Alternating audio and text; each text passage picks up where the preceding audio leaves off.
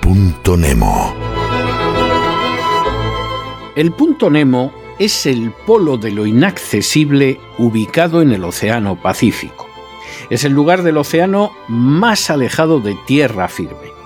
Situado en el sur del Océano Pacífico, a 2.688 kilómetros de la Antártida, el punto Nemo es un cementerio de naves espaciales. El fondo del océano, situado en dicho punto Nemo, se encuentra a unos 3.700 metros de profundidad. Todos los jueves, a ese lugar inaccesible, enviamos a personas que se lo merecen. Y esta semana, nuestro enviado al punto Nemo es el rabino israelí Uzi Sharbaf. Que conste que no enviamos al rabino israelí Uzi Sharbaf al punto Nemo porque considere que los judíos son seres superiores al resto de todos los habitantes del planeta, lo que dicho sea de paso, tiene paralelos con algunas de las ideologías más nefastas de la historia. Tampoco vamos a enviar al rabino Uzi Sharbaf al punto Nemo porque haya perpetrado actividades terroristas desde hace décadas cuyas víctimas eran civiles palestinos. Ni siquiera lo enviamos al punto Nemo porque como consecuencia de esas actividades terroristas dirigidas contra palestinos hubiera muertes y el rabino Uzi Sharbaf fuera condenado en 1984 a cadena perpetua en el Estado de Israel. Tampoco lo enviamos al punto Nemo porque en 1991 fuera puesto en libertad por el primer ministro israelí Isaac Shamir, por cierto, también antiguo terrorista.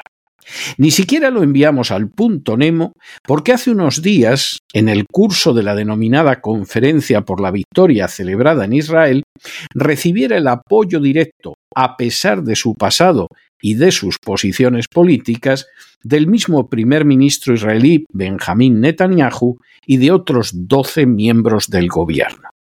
Tampoco lo enviamos al punto Nemo, porque despreciando la reciente resolución del Tribunal Internacional de Justicia, el rabino israelí Uzi Sharbaf utilizara un lenguaje abiertamente genocida en relación con los palestinos. Enviamos al rabino israelí Uzi Sharbaf al punto Nemo porque sus planes, aplaudidos por el gobierno de Netanyahu y por multitud de israelíes, que consisten en expulsar a los palestinos de Gaza y de Cisjordania y de sustituirlos por colonos israelíes, constituyen un supuesto indiscutible de genocidio que no se puede tolerar bajo ningún concepto. Es repugnante, es indecente, es inmoral que personajes como el rabino israelí Uzi Sharbaf, que defiende la perpetración de un genocidio que tiene un amplio pasado de terrorista, que insiste en la superioridad de los judíos sobre cualquier otro pueblo, pueda ser coreado y aplaudido no ya por fanáticos religiosos como él, sino por el mismo primer ministro de Israel y buena parte de su gobierno.